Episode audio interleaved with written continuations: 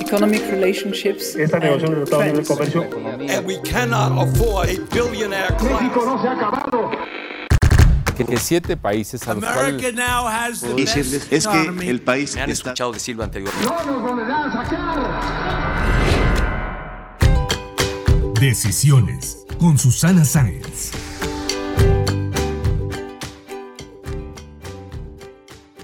Hola, yo soy Susana Sáenz y en este episodio de Decisiones platiqué con Amaury Vergara, presidente de OmniLife Chivas, quien asumió la presidencia del grupo a muy corta edad tras el fallecimiento de su papá. Nos habló del reto que ha sido estar al frente de la compañía, cómo le dieron la vuelta al negocio tras una crisis financiera, así como el crecimiento acelerado que han tenido este año y los planes de llegar a diferentes rincones del mundo, tanto con OmniLife como con Chivas, y la consolidación que están llevando a cabo. Acompáñenme. Decisiones con Susana Sáenz. Amaury, qué gusto saludarte. Bienvenido a este podcast Decisiones. Muchísimas gracias, Susana. El gusto es mío. Muchas gracias por la invitación. Es un gusto tenerte por acá, muchos temas de los cuales platicar, pero me gustaría empezar con cómo asumes la presidencia de grupo OmniLife Chivas hace un año después del fallecimiento de tu padre, Jorge Vergara. Cuéntanos cuál ha sido tu balance de este 2020 tan complicado con la crisis de COVID-19, pero también un año en el que OmniLife espera facturar 700 millones de dólares. ¿Cómo ha sido toda esta experiencia para ti? Definitivamente ha sido un año, un año complicado, un año con mucha energía, eh, muchos cambios en, todo el mundo. Como tú sabes, somos una empresa que está en, en 20 países, principalmente en, Latinoamérica. Y, bueno, pues nadie ha sido ajeno a, todo lo que ha pasado y hemos vivido todo tipo de experiencias para tratar de seguir adelante y, y seguir operando. Bueno, a pesar de, de, de la pandemia, por así decirlo, y, y, que sabemos que muchas empresas están sufriendo, nosotros afortunadamente creo que hemos atacado bien eh, esta problemática, hemos tenido una, una actitud imparable durante, durante todo este año y, y, sobre todo estoy muy agradecido y, y, muy orgulloso de nuestra gente en OmniLife porque definitivamente eh, han crecido de una manera exponencial, han dado un brinco cuántico este año y eso se ha visto reflejado en, en un crecimiento para nuestra empresa. Si algo aprendí de mi padre desde que estaba chico es que las crisis siempre son una oportunidad para crecer, pero si te soy honesto, creo que hasta que vives una crisis como la que estamos supuestamente viviendo en diferentes aspectos, uh -huh. eh, uno empieza a comprender verdaderamente lo que significan esas, esa, esa, frase. Y ahorita vamos a la parte del negocio, pero también me gustaría que nos platicaras cómo es que te preparaste para ser el CEO de la compañía a tu corta edad. Tienes 32 años y estás al frente de un monstruo, Grupo OmniLife Chivas, y que me imagino que también debe ser una operación muy compleja, dos negocios totalmente distintos. ¿Cómo es que te preparaste para esto y cómo fue la transición con tu padre? Acabo de cumplir 33 ya. Ah, felicidades. Es un año, gracias. Este, y bueno, para mí estos últimos tres años de mi vida, pues definitivamente yo, yo creo que serán espero que tenga más años interesantes como estos, pero pues han sido definitivamente los años más sorprendentes, más extraordinarios que he tenido. El crecimiento a nivel personal, profesional que he tenido para mí es, es, es irreemplazable y, y, yo creo que ninguna universidad, ningún estudio, ningún, nada de lo que me, me ha hecho prepararme profesionalmente eh, me, me, pudo haber anticipado lo que iba a vivir en, en todos los sentidos, ¿no? Y, y creo que mi preparación ha sido ha sido de alguna forma gradual. Siempre hemos sido una familia muy unida y, y, y siempre formamos parte de la empresa, de, de, la empresa familiar. Estuvimos siempre acompañando a mi padre y a mi madre en la creación de esta empresa. Eh, bueno, yo a mi padre numerosas veces lo acompañé a sus giras, este, éramos parte de, de, los grandes eventos que se hacían en OmniLife. Te podría hablar de mi educación profesional, pero yo creo que mi educación principal pues fue estar cercano a la construcción eh, mis padres no heredaron nada, nadie les dio nada, ellos lo construyeron desde, desde cero, eh, esto que ahora es Grupo OmniLife Chivas, uh -huh. y creo que haber vivido la experiencia de verlos, eh, eh, bueno, yo me sentí parte, ¿no? Junto con ellos de, de, de, la construcción y ver cómo, cómo la empresa iba creciendo, cómo el staff eh, se iba haciendo más grande, los diferentes retos, las diferentes épocas, pues yo te diría que esa ha sido mi, mi preparación principal. Pero ¿cómo le hicieron en, en, medio de esta crisis financiera a la que se enfrentaron? ¿Cómo le dieron la vuelta al negocio? Desde muy chicos aprendimos que, que, las crisis muchas veces están en la cabeza, ¿no? Y, y, sí, sigo creyendo y soy creyente que a pesar de que definitivamente hay, números y hay proyecciones y, eh, bueno, estadísticas de, de, cómo se va a comportar en los próximos años el mundo financiero y, y el mundo en general, eh, yo sigo creyendo que, que, no hay nada como mantener una actitud positiva y, aprovechar las crisis como, como una época de oportunidades. Eso como número uno. y número dos, creo que si algo hicimos muy bien este año es eh, aumentamos la comunicación con nuestro equipo de trabajo, nos aseguramos de que todos nos sintiéramos cercanos, unidos, ayudar al staff en, momentos difíciles, en los contagios. Eh, hemos ayudado a, cualquier empleado que, que, ha tenido algún problema eh, colaborador. Y desde la parte técnica, pues inmediatamente cuando en febrero o marzo empieza esto, nos dimos cuenta que como todos, que esto no sabíamos cuánto iba a durar y, qué impactos podía tener. Implementamos medidas inmediatas de ahorro, de control de gastos. Yo te diría que este año hemos prácticamente reducido una tercera parte de los gastos de la empresa sin eh, obviamente perjudicar las partes importantes de la operación, la logística, eh, incluso hasta invirtiendo en, algunos aspectos de distribución logística por el crecimiento de las ventas que hemos tenido este año. Eh, nos pusimos muy creativos, implementamos muchas, eh, bueno, invertimos en herramientas digitales, eh, lanzamos campañas digitales para que nuestra gente pudiera dar este brinco cuántico al mundo digital y afortunadamente lo logramos. Y bueno, creo que como dices, aprovechar el momento de crisis para crecer, verlo como una oportunidad es lo que han hecho muchos empresarios durante esta pandemia y creo que ha sido también una gran oportunidad para gente que está buscando un segundo ingreso o trabajar desde casa. Y esto pues también se ha visto reflejado en, lo que nos comentabas, ¿no? Este crecimiento de 30% en ventas y además leía que siguen con sus planes de expansión a pesar de la crisis global, ¿no? Correcto, correcto. Y, y, bueno, OmniLife eh, es curioso porque OmniLife nace en, plena crisis en el 91. Yo recuerdo muy bien a mis padres contándome aquellas épocas y, cómo empezaron y justamente eh, los que acompañaron a, mis padres en, esta aventura de, arrancar el grupo Mi Life Chivas, por supuesto, eran personas que no tenían nada, que estaban quebrados, eh, mis padres se dedicaban a vender carnitas, a eso nos dedicamos, ¿no? A ofrecer oportunidad a la gente en los momentos más difíciles o a la gente que, que está buscando una oportunidad y bueno, mucha gente nueva está llegando. Eh, obviamente los números de ventas son importantes, pero yo te diría que para nosotros, por ejemplo, es más importante la cantidad de gente que estamos inscribiendo a, nivel global en OmniLife. Te doy un dato, en, en, el mes de septiembre, por ejemplo, ingresamos alrededor de 50 mil nuevas personas solamente en un mes. ¿Y cuántas personas son parte del grupo OmniLife? En, un universo total de gente que consume el producto, que sabemos que consume el producto y que hace el negocio y familias enteras, digamos, un cálculo, estamos hablando de alrededor de 5, 6 millones de personas. Eh, tenemos una fuerza de venta de empresarios de alrededor de medio millón de personas en los 20 países. Con todo este crecimiento, la expansión, estas estimaciones de facturar 700 millones de dólares este año, el aumento de las ventas, ¿Esperarían en algún momento llevar a la empresa a los mercados financieros? ¿Buscarían hacerla pública? Mira, eh, y ese era un, sueño de mi padre y, era un sueño muy latente y, que se ha hablado mucho hacia el interior de la empresa. Creo que ese sueño, eh, por supuesto, es viable, es algo que nos entusiasma y, creo que OmniLife sería una gran empresa eh, que podía cotizar en bolsa.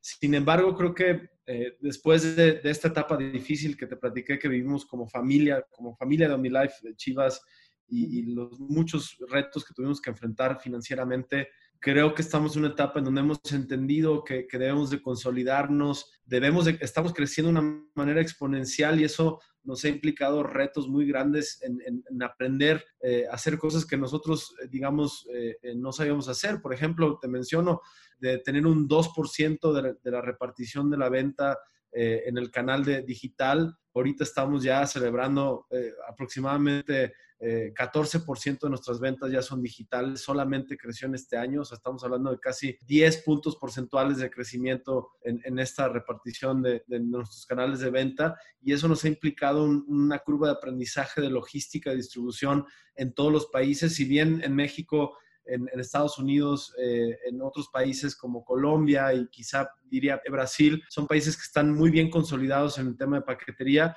Hay países como Perú, Bolivia, Argentina, eh, países eh, pequeños, digamos, en, tamaño geográfico como Panamá, Guatemala, El Salvador, República Dominicana, donde hemos vivido verdaderamente retos importantes de cómo movilizar nuestro producto por venta por internet en un mundo donde la gente se está acostumbrando a ese servicio tan rápido de estas compañías gigantes que estamos viendo crecer de una manera impresionante. Entonces, eh, creo que para nosotros ha sido muy claro que ese plan de, cotizar en bolsa tiene que venir después, tiene que venir además después del éxito de nuestra institucionalización. Si algo hemos logrado bien, mis hermanas y yo, es que creo que estamos preparando la empresa para una verdadera institucionalización. Hemos reconfigurado la estructura organizacional, hemos establecido nuestros comités eh, por primera vez en la historia de la empresa. Una vez que veamos que nuestra empresa está marchando bien, casi con, las prácticas, con las buenas prácticas como una empresa pública, creo que podemos otra vez empezar a poner una fecha de un, y obviamente hacer todo el proceso y, y entender muy bien qué implicaría para nosotros eh, salir al mercado. Con todo este trabajo arduo que ya están llevando a cabo, ¿cuántos años creen que podría tomar esta consolidación? Eh, yo creo que estos tres años van a ser años de, consolidación. Estamos viendo el 2020, del 2021 al 2023 años muy importantes para consolidarnos en los países donde estamos. Eh, por mencionarte, en Ecuador nos estamos convirtiendo en empresas líder en nuestro mercado en la cosmética. Somos eh, una de las cuatro empresas más importantes de todo el país, por mencionarte, en Costa Rica también.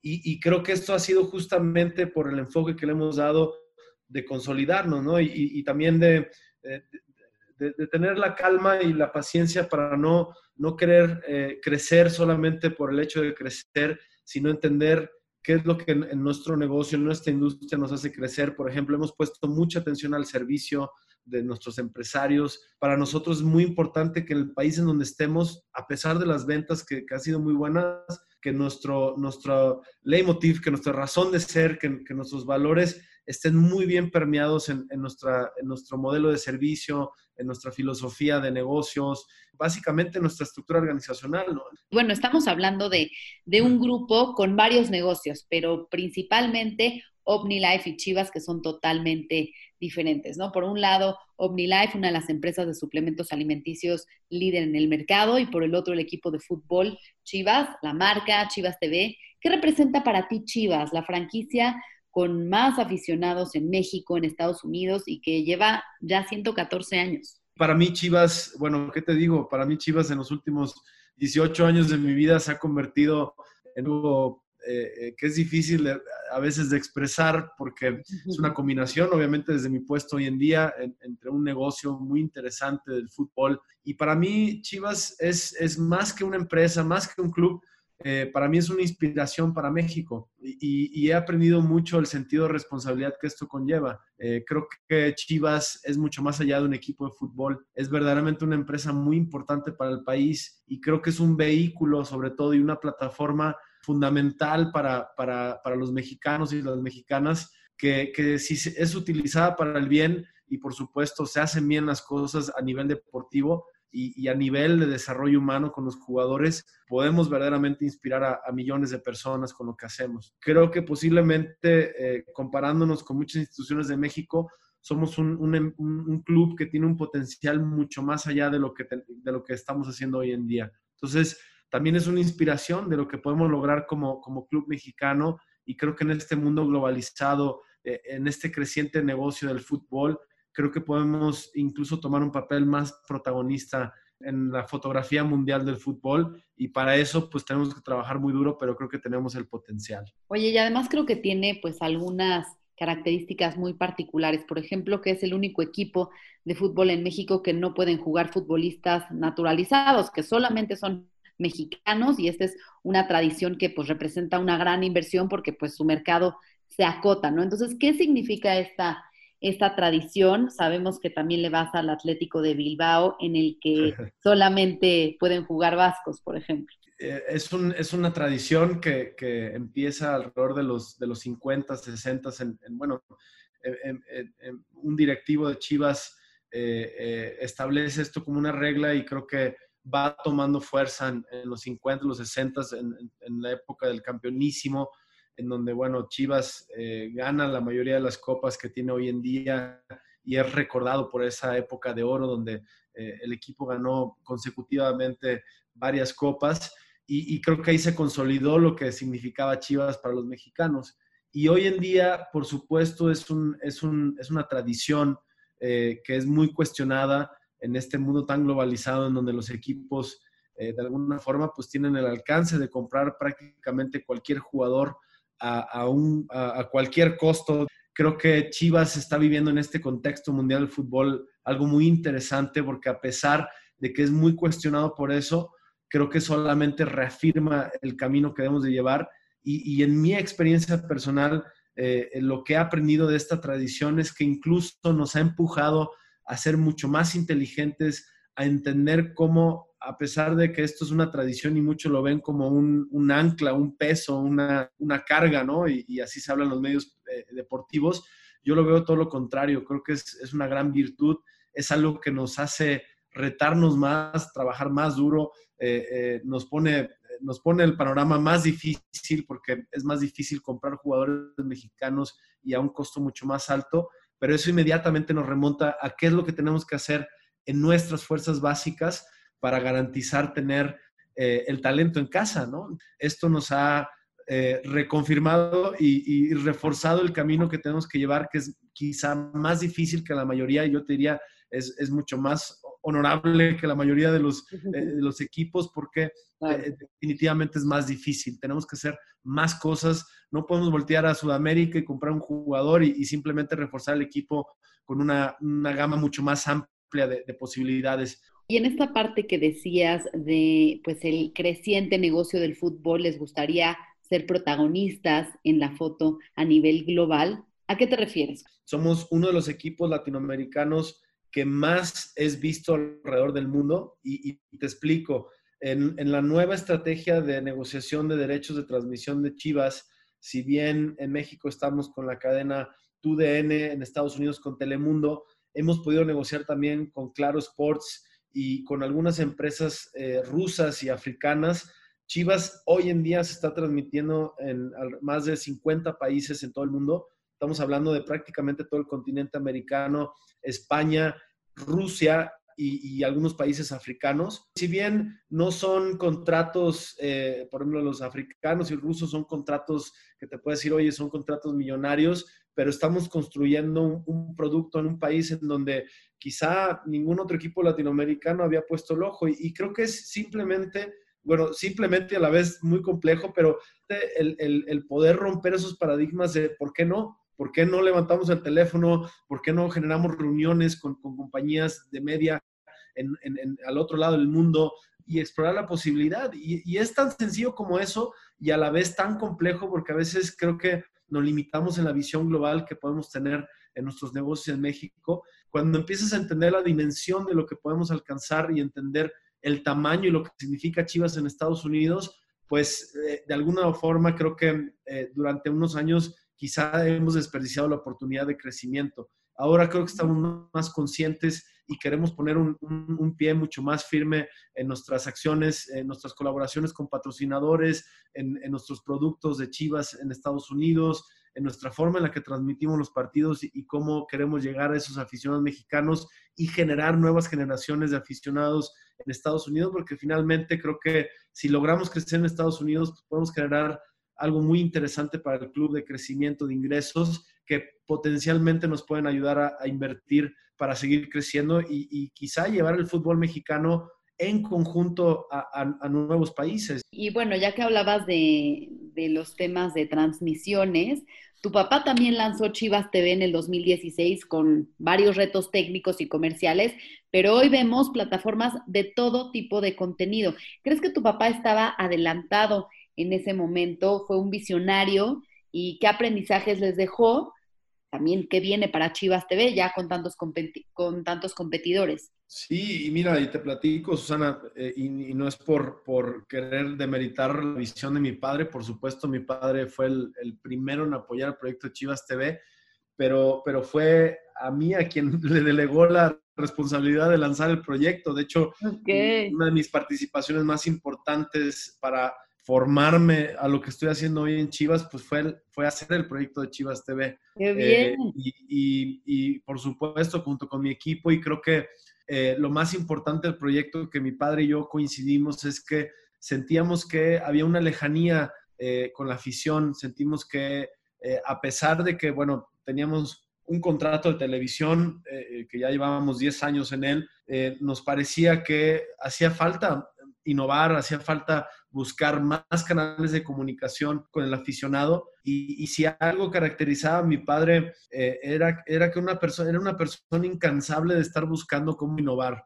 Creo que era un verdadero apasionado de la innovación. Le gustaba cada vez que salía alguna plataforma nueva o algún gadget nuevo o, o, algo, él inmediatamente estaba pensando cómo podemos hacer uso de esto. Era alguien que en ese sentido eh, eh, era todo lo contrario conservador, le gustaba mucho estar pensando cómo, cómo podemos innovar nosotros, cómo podemos copiar, ¿no? También creo que hay, hay, un proceso muy interesante cuando dices, oye, esto está creciendo impresionante, ¿cómo podemos voltear a ver y, crecer, ¿no? No se diga, por ejemplo, en Netflix, que, que fue una gran influencia en, en, pensar, oye, ¿cómo podemos hacer esto, pero en el fútbol, ¿no? Eh, Chivas TV estaba inspirado en esa oleada de lo que estaba pasando y ni siquiera estamos inventando el hilo negro. Eh, en Estados Unidos está muy consolidado las plataformas digitales para la transmisión de los partidos, pero en México, pues prácticamente nadie se había atrevido. Porque, Fueron pioneros. Pues, sí, me, gustaría pensar que sí. Sobre todo creo que fuimos los primeros en romper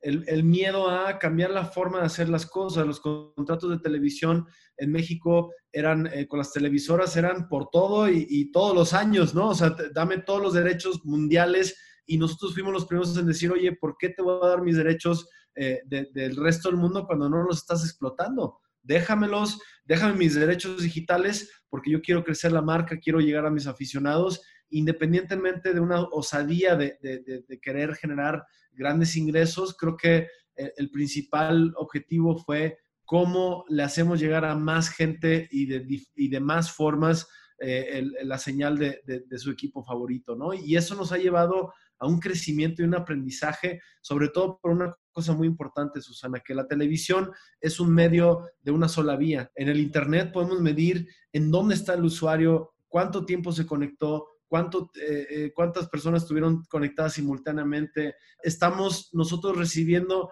doble vía de información, no solamente lo que emitimos, sino también lo que estamos eh, recibiendo. A Mauri, y hablando ahora del negocio de los estadios, ¿cómo va a ser la nueva normalidad para estos lugares, los complejos deportivos, los equipos sin público o menos público? Ya fue el partido Chivas América, en el que les permitían el 15% del aforo. Cuéntanos cómo les fue, eh, cuál fue la experiencia y pues qué viene, qué viene para este negocio que por lo menos de aquí a que salga la vacuna, pues va a estar restringido. Mira, tocas un punto bien interesante porque creo que de alguna forma, sea fútbol o no sea fútbol, todos nos estamos preguntando muchas cosas de qué, qué va a suceder y cuándo volveremos a a la nueva normalidad o a una nueva normalidad, ¿no? Y, y eh, tuvimos la fortuna de, que nuestro gobierno, nuestro estado, eh, querían desarrollar este eh, proyecto piloto para entender cómo podríamos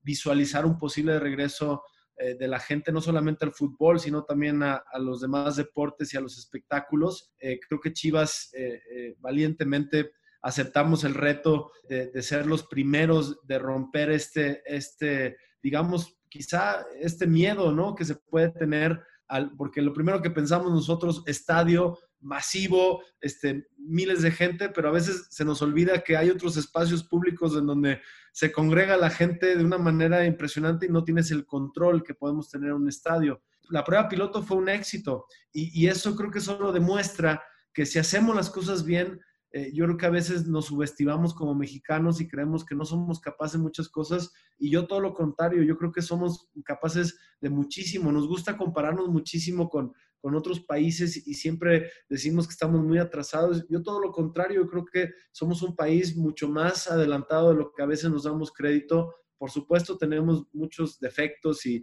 y, muchas cosas que tenemos que trabajar para mejorar, pero creo que somos mejores de lo que a veces nos damos crédito. Oye, y seguramente debes tener un sinfín de anécdotas en los estadios, desde chiquito, con tu papá, siguiendo a las chivas, y que a lo largo de los años, pues has visto cómo ha cambiado también, pues muchas tradiciones, eh, estructuras, etcétera. Sí, pues mira, ahorita que dices cambio de estructuras, eh, lo, que, lo que creo, te, puedo compartir algo que me emociona muchísimo y que creo que no es coincidencia. A mí me toca llegar a un Chivas en donde ya eh, el proyecto femenil eh, empieza a convertirse en algo muy importante, no solamente hacia el interior, sino hacia, hacia el exterior del país, así, digamos, hacia el exterior del, del club, ¿no? En, en, reflejo a lo que puede significar para, para, para Chivas en el país este equipo femenil. Y, francamente creo que eh, te comparto que el equipo femenil nos está transformando como institución en este mundo que está lleno de hombres. Yo te diría que incluso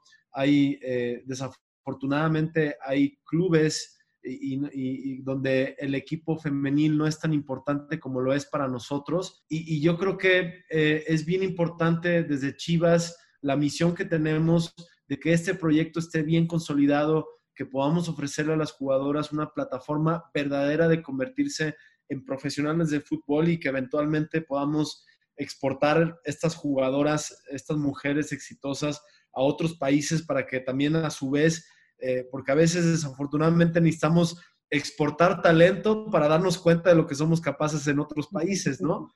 Además de ver cómo han impulsado mucho la liga femenil, también veo que el 70% de los vendedores en OmniLife son mujeres. Entonces, ¿por qué este, este impulso a las mujeres que me encanta en el grupo? Creo que eh, haber crecido nosotros escuchando estas historias de éxito de estas mujeres que, venían de, sectores muy populares y de unas carencias tremendas. Sabemos que en este país muchas mujeres, por ejemplo, crecen o crecieron eh, eh, escuchando de, sus padres o, de su educación, tú eres mujer y, nunca vas a poder lograr lo que te propones, ¿no? O no estás eh, hecha para trabajar o tienes que quedarte en casa, tú solamente eres una ama de casa y tenemos una cantidad de, mujeres así, o yo te diría la gran mayoría, mujeres que son amas de casa, que están buscando una oportunidad de desarrollarse económicamente y que terminan desarrollándose en todos los sentidos, ¿no? Entonces, haber crecido con, con estas historias de éxito pues yo creo que eh, está de alguna forma implícito en, nuestra educación entender del potencial que tiene la mujer y, que el hecho de que en OmniLife lo hemos tenido durante 30 años, pero que ahora lo podamos tener en, Chivas, pues es de alguna forma, se siente natural y, creo que mucho de lo que hemos hecho en OmniLife nos está sirviendo muchísimo para hacerlo en Chivas. Yo siento como, como presidente de esta compañía que tengo una responsabilidad muy importante en este tema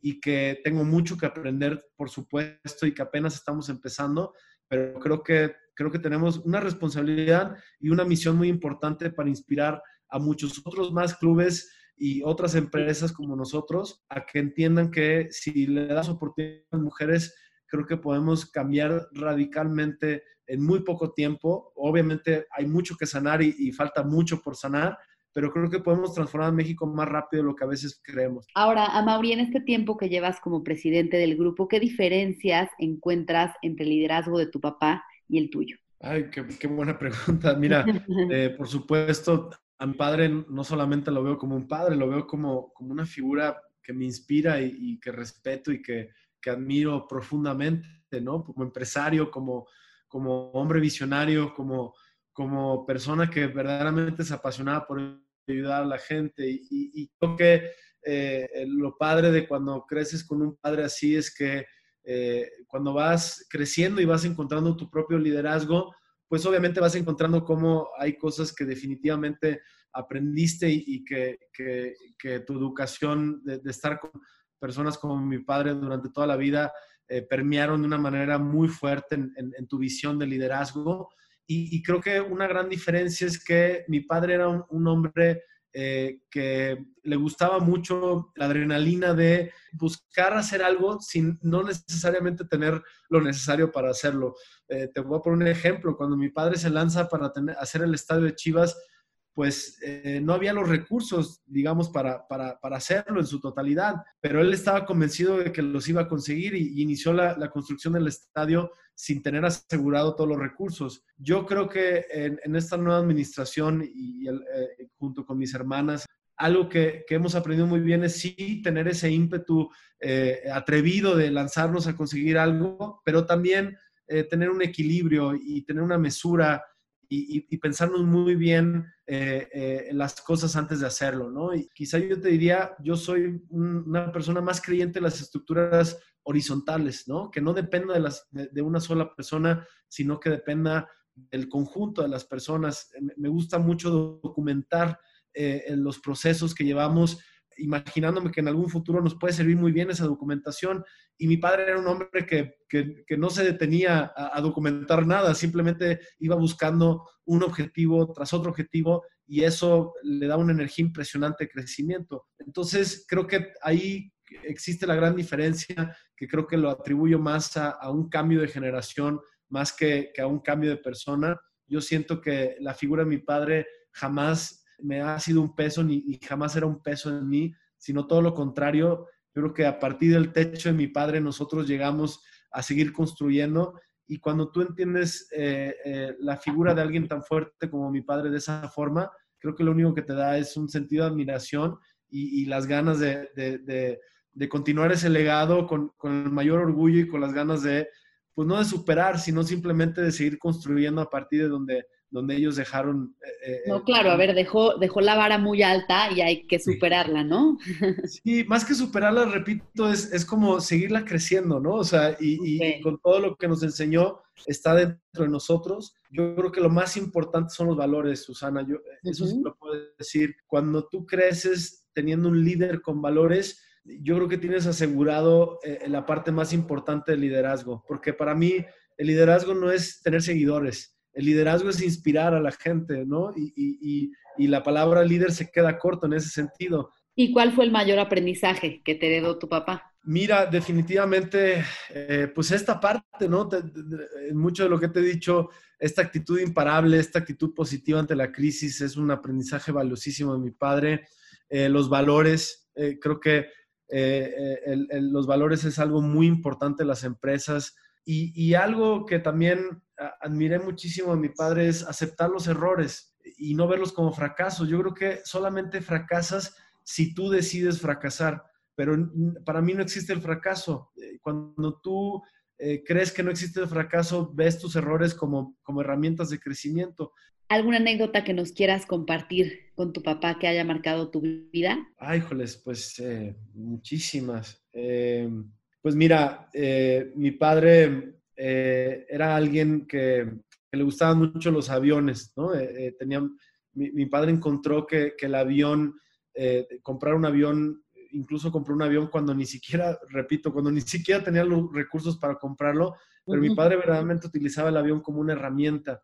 Y algo muy bonito de él es que eh, él utilizaba el avión para viajar a todos los eventos que hacemos, te digo, alrededor de, de estos 20 países hacemos muchísimos eventos, hay giras donde visitamos o visitaba mi padre dos ciudades por, por día, en Sudamérica, por ejemplo, en México, y solo lo podía hacer porque tenía este avión, pero lo más padre de él es que invitaba a los, a los empresarios eh, eh, de la compañía eh, a viajar junto con él, a, hacer estas giras. Y, estos empresarios no necesariamente tenían que ser los, empresarios más exitosos y los que más vendían, y eh, eran, podían ser empresarios que tenían un par de meses que habían entrado y que mi padre había visto algo en ellos que, le gustaba y los invitaba. Y, mi padre era alguien que de verdad eh, nada pretendía, creo que muy humilde y que quería verdaderamente hacer sentir a los demás igual de especial que, que, lo que él pensaba de él mismo, que eh, muchas veces mi padre, o casi siempre, le servía a él mismo la comida a, los empresarios, los hacía sentir que, que, vivieran una experiencia verdaderamente de abundancia en estos recorridos que hacía. Y no sabes cuántas personas eh, para ellos este momento en donde Jorge Vergara los invitaba a su avión, les decía que se quitaran los zapatos, que se sentara y, y, mi padre les servía la comida y las bebidas eh, en el avión. Para ellos era tan significativo ese detalle que, que, hacía que verdaderamente se inspiraran y entendieran lo que significaba la abundancia en OmniLife y los motivaba de tal manera que muchos hasta la fecha hoy en día me decían, para mí el momento en donde yo vi que yo podía ser capaz de hacer lo que podía hacer era cuando tu padre me invitaba a esas giras. Para mí esa anécdota me, me, me, me, lleva a muchas cosas, me remonta a muchas cosas de mi padre, a muchas virtudes que él tenía, pero principalmente a entender que todos somos iguales y que todos somos capaces de la abundancia y del éxito y que el éxito no se mide monetario ni materialmente, se mide con la calidad humana y que, cuando tú eres cálido eh, en tus valores y, en tus propósitos y en tus sueños, yo creo que atraes las cosas buenas para ti y para los demás. Sabemos que tú eres un cineasta de profesión. Si hicieras una película con la historia del grupo y tu familia, ¿qué nombre le pondrías? Ay, mira, qué buena, qué buena. Hoy me estás haciendo pensar mucho, este, pensar con el corazón también. Mira, hay, hay, algo muy padre que decía mi padre, que definitivamente en algún momento podría ser el título de un libro o de una película. Él, él decía, yo tenía un sueño dorado pero luego eh, ese sueño dorado se convirtió en morado. Y, se me hace muy, muy bonito porque el color morado para nosotros significa muchísimo y, es, nuestro color, ¿no? De, todo lo que hacemos en Mi Life. Es un color muy poderoso. Eh, en, muchas culturas o, pensamientos, reflexiones, se piensa que el morado es el, color de la transformación. Y, yo lo llamaría así, el, sueño dorado que se convirtió en morado, ¿no? Yo creo que no hay mejor forma de describir eh, lo que en algún principio quizá fue la búsqueda del éxito material, se terminó convirtiendo en algo muy distinto, ¿no? En una empresa de valores, de, de querer hacer algo diferente y sobre todo de brindar la oportunidad a la gente de transformarse. Y eso fue lo que transformó a los fundadores de esta compañía. Y bueno, como sabes, a Mauri este podcast se llama Decisiones. Cuéntanos cuál ha sido la decisión más importante que has tomado en tu vida. Mira, y, la estuve pensando, Susana, antes, por supuesto, sabía que, que esto es un elemento muy importante de tu podcast. Em, yo creo que la decisión más importante es que a pesar de, de, la trascendencia de mi padre en esta vida y que definitivamente tuvimos que entrar como familia a, a, a este legado que mis padres construyeron y, y, que fueron tiempos difíciles, muy duros, muy dolorosos, la partida de mi padre ha sido muy dolorosa eh, para nosotros, pero a su vez también un, acto de amor muy importante. Yo creo que la decisión más importante para mí es haber tomado la decisión de convertirme en presidente del grupo OmniLife por, por una decisión consciente, no, no una necesidad ni, ni algo que eh, me cayó o que, bueno, eh, se podía obviar, ¿no? Bueno, pues para cerrar, a Mauri te voy a hacer unas preguntas de opción múltiple. ¿Qué prefieres, Chivas o Atlético de Bilbao? Chivas, Chivas, por mucho. ¿Soccer, béisbol o básquetbol? Eh, soccer, soccer, fútbol, soccer, sí. ¿Comida japonesa o mexicana? Uy, qué difícil. Eh, si estuviera en una isla y solo pudiera escoger una de las dos, la mexicana, definitivamente es más folclórica. ¿Cine de arte o cine comercial? Cine de arte, por mucho, siempre. ¿Omar Bravo o Chava Reyes? Uy, qué buena pregunta, Susana. Este, mira, Omar Bravo porque, porque lo viví, ¿no? Eh, eh, definitivamente Omar Bravo me tocó vivirlo y, lo conozco y eso no, no se compara con, con alguien que, que, pues no te tocó en tu infancia, ¿no? Entonces, Omar Bravo. Oye, y en Instagram cuando puse que te iba a entrevistar, me preguntaron algunos aficionados que cuándo iba a ser campeón Chivas. Uy, es, es, una pregunta difícil también de contestar. ¿Cuándo va a ser Chivas campeón? Cuando merezcamos ser campeones. Porque no es lo mismo querer ganar que merecer ganar. Entonces, cuando seamos merecedores del campeonato lo vamos a lograr y esperemos que sea en este torneo, ¿por qué no? Pues muchas gracias a Mauri Vergara, presidente del grupo OmniLife Chivas, por platicar con nosotros, compartirnos tu historia, este proceso de asumir la presidencia del grupo, que es un monstruo y que, bueno, ha tenido mucho éxito este año. Te seguimos deseando lo mejor para los próximos. Tienes toda una carrera y vida por delante, así que Muchas gracias por, compartirlo con nosotros. Muchísimas gracias, Susana. Es ha sido un placer y verdaderamente disfruté mucho esta plática contigo. Si te gustó este podcast, recuerda suscribirte en Spotify, Apple Podcast o en mi canal de YouTube. Califícalo y comparte. También me puedes mandar tus comentarios o propuestas de a quién te gustaría que entrevistara en mis redes sociales. En Instagram y en Twitter me encuentras como arroba suscience y en Facebook diagonal suscience3. Nos escuchamos el próximo miércoles.